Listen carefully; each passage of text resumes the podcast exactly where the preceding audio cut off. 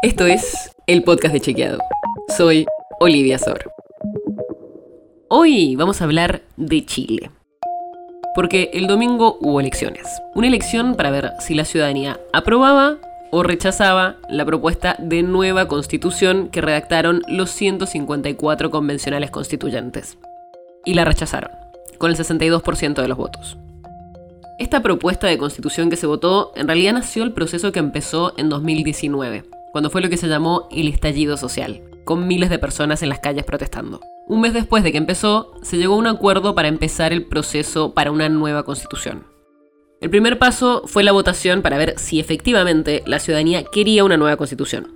Y sí, casi el 80% votó a favor de cambiarla. Después vino la elección de los constituyentes y el proceso de escribir esta propuesta.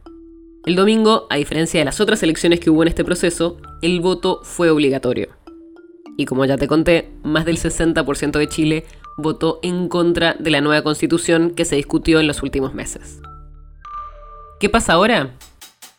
En este momento hay diferentes negociaciones para ver cómo sigue el proceso. El presidente de Chile, Gabriel Boric, ya había dicho que de ganar el rechazo sería un nuevo proceso para cambiar la constitución. Eso lo volvió a ratificar luego del triunfo del rechazo, pero todavía no tenemos detalles de cómo se encararía este proceso. Y como en todo proceso electoral, en Chile también hubo desinformaciones. Nuestros colegas allá de Malaspina Check se dedicaron a chequear muchas de las cosas que circularon y hubo de distintos tipos.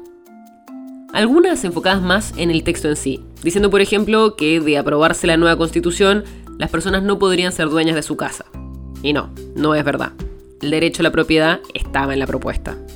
O que se iba a cambiar la bandera o el himno, algo que no estaba en la propuesta. Y también hubo desinformaciones enfocadas en el proceso electoral, poniendo en duda la legitimidad de la elección. Por ejemplo, diciendo que personas muertas estaban en el padrón electoral. Lo cual es cierto y suele pasar, porque entre el momento que se cierra el padrón electoral y la votación, desgraciadamente hay personas que fallecen pero eso no quiere decir que haya irregularidades.